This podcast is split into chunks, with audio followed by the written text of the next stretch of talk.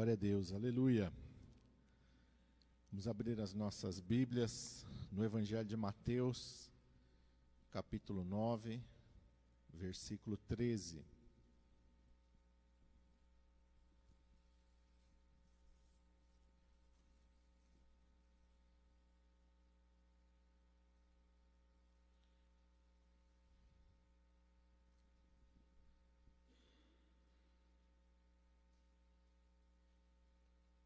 Quero ler a partir do 12. Eu falei o 13, mas eu quero ler o 12 também. Está escrito assim: Jesus, porém, ouvindo, disse-lhes: Não necessitam de médico os sãos, mas sim os doentes. E de porém e aprendei o que significa: Misericórdia quero e não sacrifício, porque eu não vim para chamar os justos, mas os pecadores ao arrependimento. Vamos abrir Marcos capítulo 2, versículo 17. Pula um pouquinho para frente.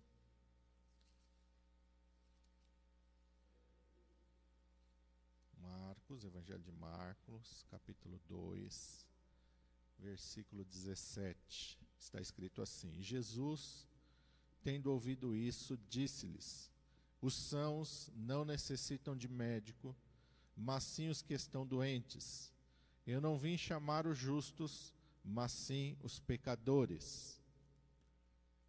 Vamos pular para o Evangelho de Lucas, capítulo 5, um pouquinho mais para frente. Evangelho de Lucas, capítulo 5, versículo 31.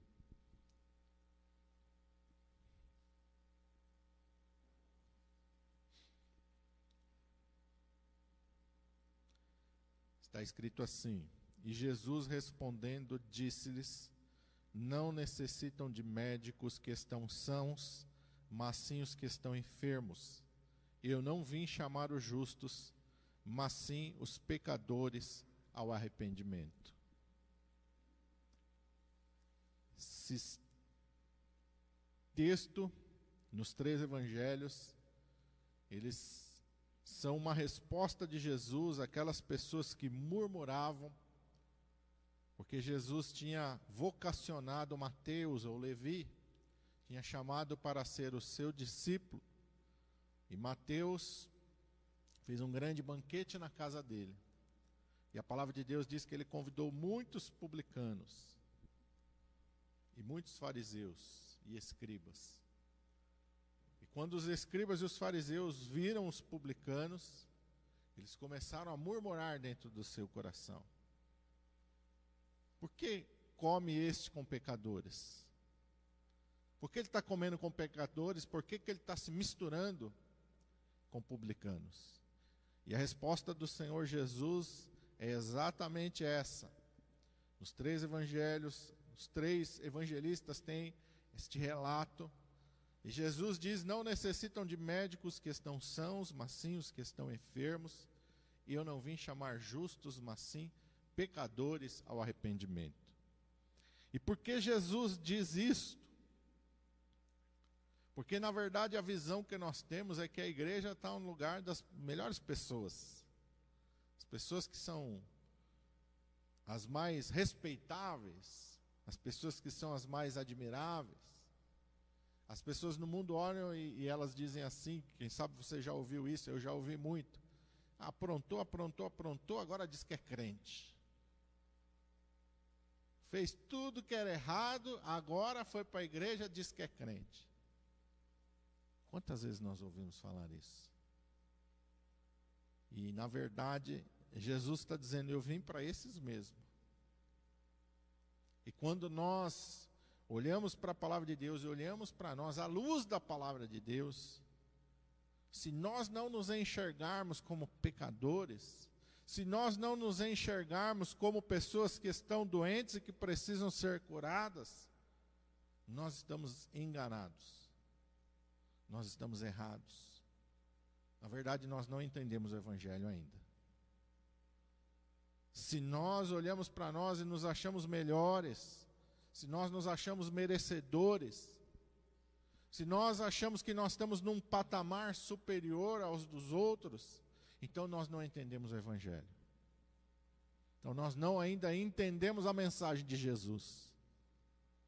Porque Jesus fala claramente que aquele que precisa dele é aquele que está enfermo, que aquele que precisa dele é aquele que é pecador, ele está sendo chamado ao arrependimento, ele está sendo chamado para ser curado, ele está sendo chamado para ser sarado, ele está sendo chamado para ser transformado. Entenda, não é para permanecer no pecado, não é para permanecer doente, não é para permanecer no erro, é para mudar. Mas uma vez que nós fomos mudados, uma vez que nós fomos transformados, a gente não consegue olhar para a pessoa que está no erro em que nós estávamos com desprezo. Pelo contrário, a gente olha com compaixão, porque a gente sabe de onde o Senhor nos tirou. A gente olha com amor, a gente olha com misericórdia, a gente olha com graça, porque nós entendemos justamente da onde o Senhor nos tirou e o que, que aquela pessoa necessita, e o que aquela pessoa precisa. Quando nós achamos que nós somos bons o suficientes, então Deus não pode trabalhar na nossa vida. Então o Espírito Santo não tem espaço para trabalhar e para nos moldar. Mas quando nós reconhecemos que nós somos um caco, um pedaço de barro nas mãos do oleiro, aí nós entendemos que o oleiro tem poder de trabalhar em nós de fazer conforme a sua vontade, de fazer conforme o seu querer, de nos moldar, de nos transformar, de se preciso for quebrar de novo, mas fazer conforme a vontade do oleiro mas fazer conforme a vontade do Senhor. Quando nós olhamos para Jesus, reconhecendo que somos pecadores, nós estamos reconhecendo a necessidade de um Salvador, de um Redentor, nós estamos enxergando a necessidade da graça de Deus sobre as nossas vidas. Porque senão a gente vai começar a achar que nós merecemos o céu.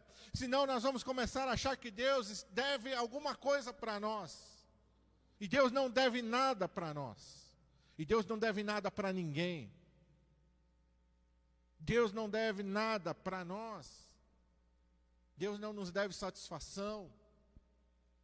Deus não nos deve, meu irmão amado, uma explicação.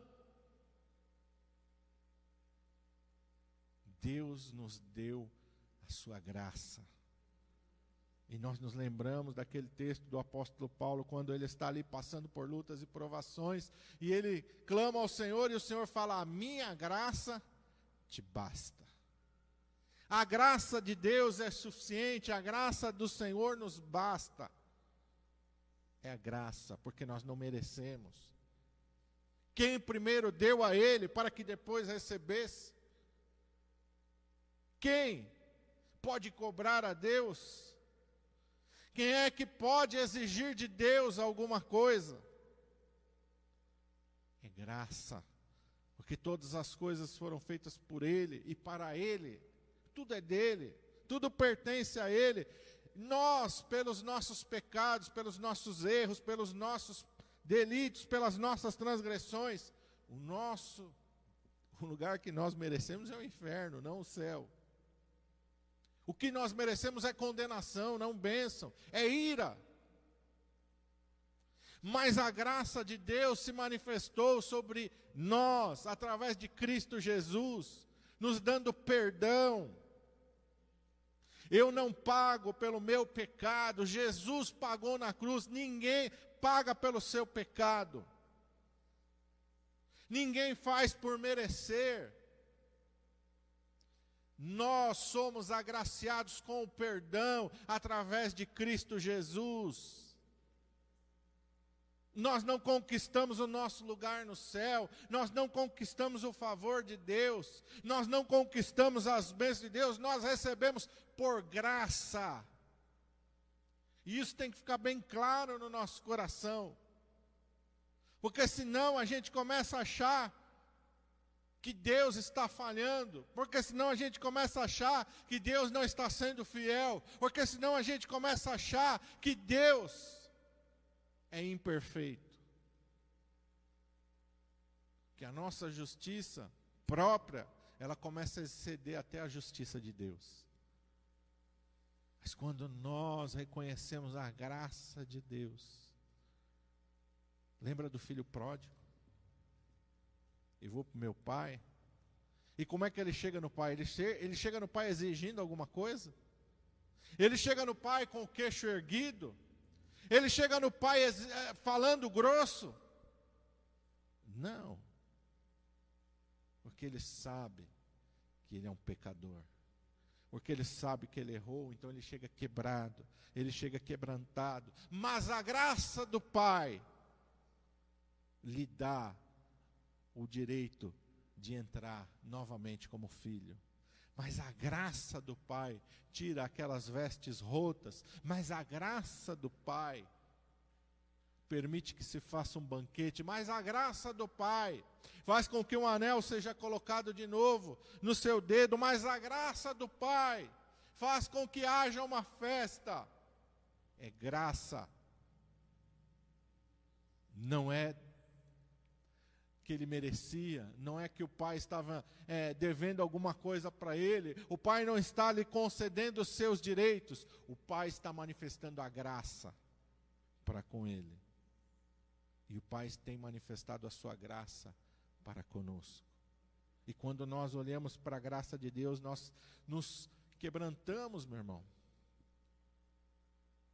A nossa maneira de falar muda, a nossa maneira de pensar muda, a nossa maneira de orar muda, a nossa maneira de ler a palavra de Deus muda, a nossa maneira de olhar para as pessoas que estão fora muda. Porque nós saímos de, um, de, um, de uma ótica de superioridade. E nós começamos a enxergar as pessoas como nossos semelhantes. E aí nós entendemos o que Deus disse, e nós temos que amar o nosso próximo como a nós mesmos, porque nós não somos superiores a ninguém.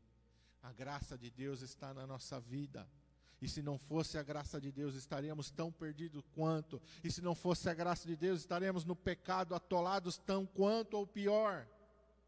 Mas a graça de Deus se há manifestado em nossa vida e a graça de Deus nos há transformado e o sangue de Jesus Cristo nos há lavado. Ó, oh, meu irmão amado, e por causa da obra de Jesus Cristo nós somos santificados, nós somos purificados, nós somos perdoados, nós somos restaurados, nós somos redimidos. Por causa da graça de Deus, há um futuro para nós na glória celestial, por causa da graça de Deus, por causa da obra de Jesus Cristo, por aquilo que ele fez não por aquilo, meu irmão amado, que nós, por nossa própria força ou virtude, podemos alcançar, mas é por Ele.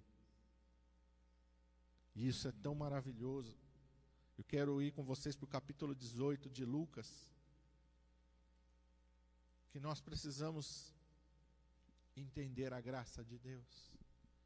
E nós precisamos que a graça de Deus transborde dentro do nosso coração e dentro do nosso ser porque senão a gente fica só olhando para nós mesmos, a gente fica preocupado somente conosco mesmo, a gente fica só voltado para a nossa própria vida, mas quando nós somos tocados pela graça de Deus, nós somos transformados e nós temos que transbordar na graça de Deus. Lucas 18,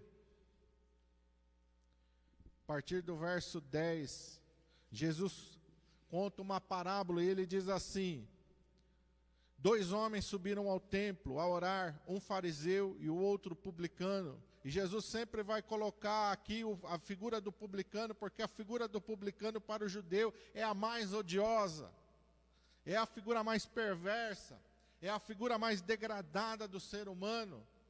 Porque o publicano é o judeu que cobra imposto do outro judeu para entregar para o romano.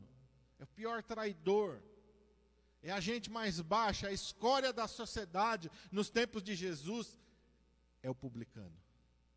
E Jesus vai dar o exemplo do fariseu, aquele que se acha o mais justo, o mais santo, o mais venerável, o mais cheio de virtude no meio da sociedade judaica, com aquele que é mais degradado. Os dois estão no templo, os dois estão orando. Verso 11: O fariseu, estando em pé, orava consigo desta maneira: Ó Deus, graças te dou, porque não sou como os demais homens, roubadores, injustos e adúlteros, nem ainda como este publicano. Jejuo duas vezes por semana, dou os dízimos de tudo quanto possuo. O publicano, porém, estando em pé de longe, nem ainda queria levantar os olhos aos céus, mas batia no peito, dizendo: Ó oh Deus, tem misericórdia de mim, pecador. Digo-vos que este desceu justificado para a sua casa e não aquele, porque qualquer que a si mesmo se exalta será humilhado, e qualquer que a si mesmo se humilha será exaltado. O problema do fariseu não é praticar essas coisas que nós temos que praticar. O problema do fariseu não é que ele não roubava, nós não devemos roubar mesmo. O problema dele não é que ele era justo, não, nós temos que ser justos mesmo. O problema dele não é que ele não era adúltero, nós não podemos ser adúltero mesmo. O problema não é que ele jejuava, porque nós temos que jejuar. O problema não é que ele era dizimista, porque nós temos que ser dizimistas. O problema é que ele achava que isso comprava o favor de Deus. Compra o merecimento compra a bênção de Deus, compra a graça de Deus. Porque ele achava que se ele fizesse isso, Deus estaria em dívida para com ele. Eu te dou com uma mão, mas recebo com a outra. Estou me consagrando, Senhor. O que, que o Senhor vai me dar em troca? Eu estou sendo dizimista. O que, que o Senhor vai me dar em troca? Eu estou sendo justo. O que, que o Senhor vai me dar em troca? Quem primeiro deu a ele e depois recebeu? Nós não fazemos estas coisas para cobrar de Deus alguma coisa, porque precisamos cobrar a Deus. Se existe alguém fiel, é Deus. Se existe alguém leal, é Deus. Se existe alguém que enxerga a nossa fidelidade, é Deus. Lá em Efésios, o apóstolo Paulo fala que as boas obras não são para que nós nos exaltemos diante de Deus, mas são para que através dela nós glorifiquemos o nome de Deus. Quando eu jejuo, quando eu sou justo, quando eu não sou adúltero, quando eu sou dizimista, quando eu sou consagrado a Deus, não é porque eu estou obtendo créditos para com Deus, mas eu estou glorificando a Deus através da transformação que Ele fez na minha vida através da mudança do meu caráter, através da mudança da minha vida, as pessoas vão olhar para mim e elas vão começar a enxergar luz dentro de mim. A luz de Deus começa a brilhar dentro de mim.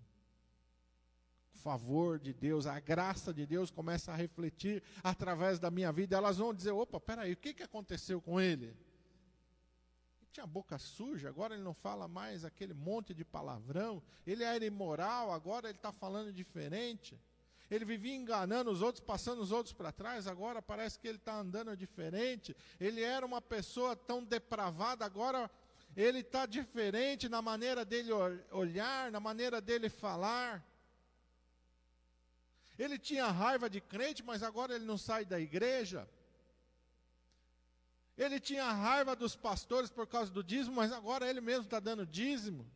O que, que aconteceu? Manifestando a glória e a graça de Deus através da nossa vida. O publicano aqui, ele entende quem ele é diante de Deus. Ele sabia que os publicanos eram pessoas muito ricas, normalmente eles eram muito ricos, tinham muito dinheiro, mas ele entende que ele não pode comprar o favor de Deus. Ele entende que ele não pode comprar nada de Deus. Que se Deus vai manifestar alguma coisa na vida dele, é pela graça. Um vê graça, o outro vê merecimento. É isso que Jesus está nos ensinando. O, publicano vê graça, o fariseu enxerga merecimento. E quando nós enxergamos o merecimento, nós excluímos a graça de Deus. Quem se acha autossuficiente e não se acha perdido, não precisa de um Salvador. Quem se acha são não precisa de médico. Quem se acha justo não precisa de alguém que o justifique. Quem acha que não tem pecado não precisa de perdão. Esse é o perigo, meu irmão, de nós não enxergarmos a graça de Deus. Esse é o perigo de nós entrarmos numa legalidade cega.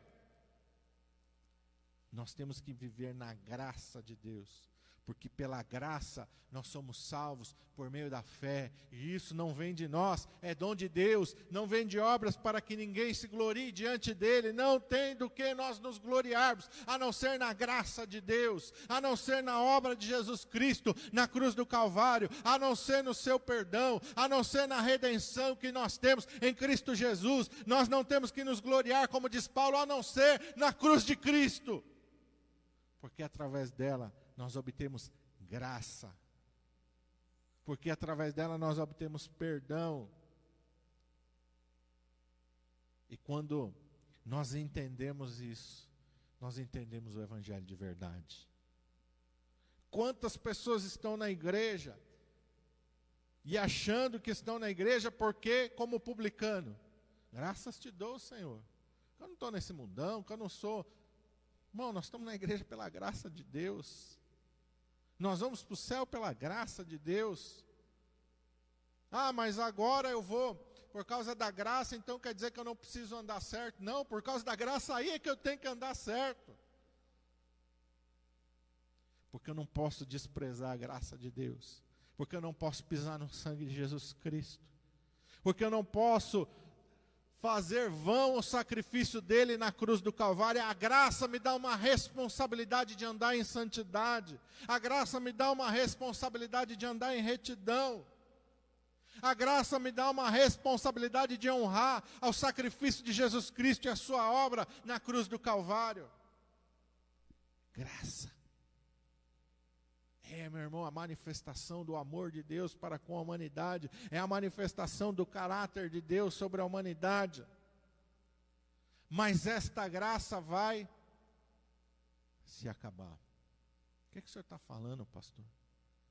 O tempo da igreja sobre a terra está findando. E a graça de Deus vai ser encerrada sobre a humanidade. Quando o Senhor arrebatar a sua igreja, aí vem ira sobre a humanidade. Aí vem juízo. A palavra de Deus diz que os homens procurarão a Deus, mas não não vão encontrar mais. A graça de Deus, ela vai cessar de sobre a humanidade. Porque aqueles que receberam a graça estarão com Cristo. E aqueles que a rejeitaram estarão sobre a terra, aí vai vir o juízo, vai vir a ira de Deus. E quando nós lemos Apocalipse, quando nós lemos Daniel, nós vemos algo muito tenebroso. Um juízo muito sério, muito severo de Deus sobre aqueles que rejeitaram a graça de Deus. Porque para quem rejeita a graça, já não resta mais sacrifício, não tem mais o que fazer. Quando a pessoa rejeita a graça de Deus, quando ela rejeita o sacrifício de Jesus, Hebreus fala isso, quem pisa no sangue de Jesus Cristo, já não resta mais nada a fazer por essa pessoa. Feche teus olhos. Ouve a tua cabeça. A mensagem do Senhor é bem clara e é bem direta nesta manhã para a tua vida e para o teu coração como você está diante de Deus? Como fariseu ou como publicano? Você acha que Deus está em débito com você?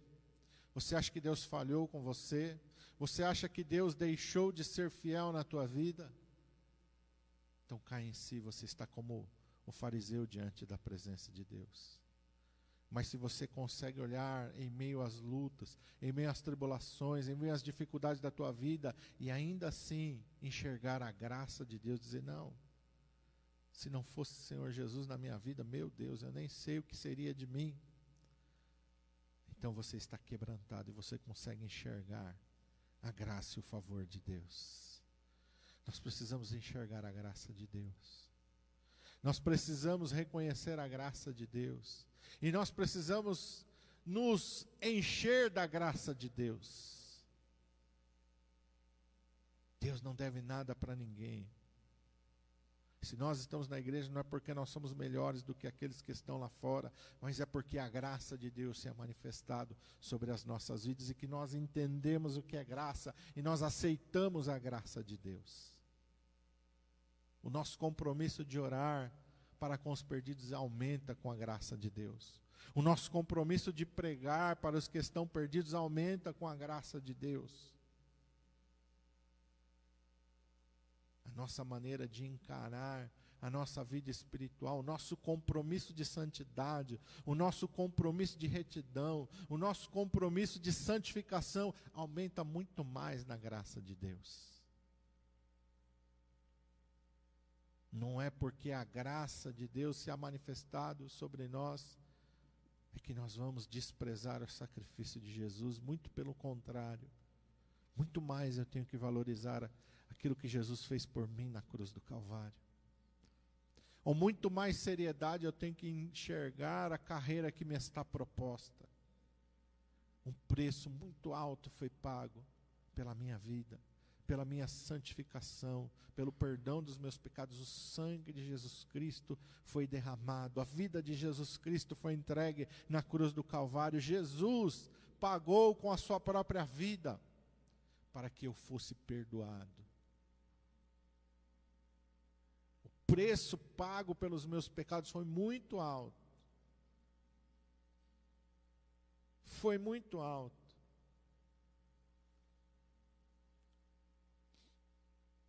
Foi a vida de Jesus Cristo entregue na cruz do Calvário.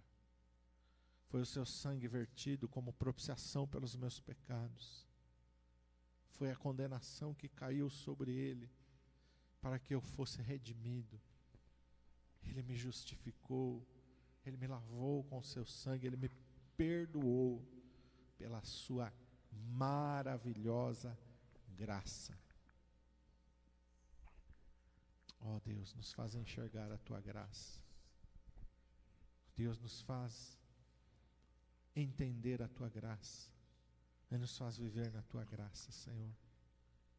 Ah, Pai. Abre os nossos olhos espirituais, abre o nosso entendimento. Faz transbordar a tua graça sobre nós, ó Pai. Na nossa maneira de falar, na nossa maneira de agir, na nossa maneira de nos relacionarmos com aquelas pessoas que estão lá fora. Oh, Pai, nos faz enxergar através da graça, nos faz falar através da graça, nos faz orar através da graça, Pai. Em nome de Jesus, nos ajuda, Pai. Ou oh, é o que nós te pedimos nesta manhã. Em nome de Jesus.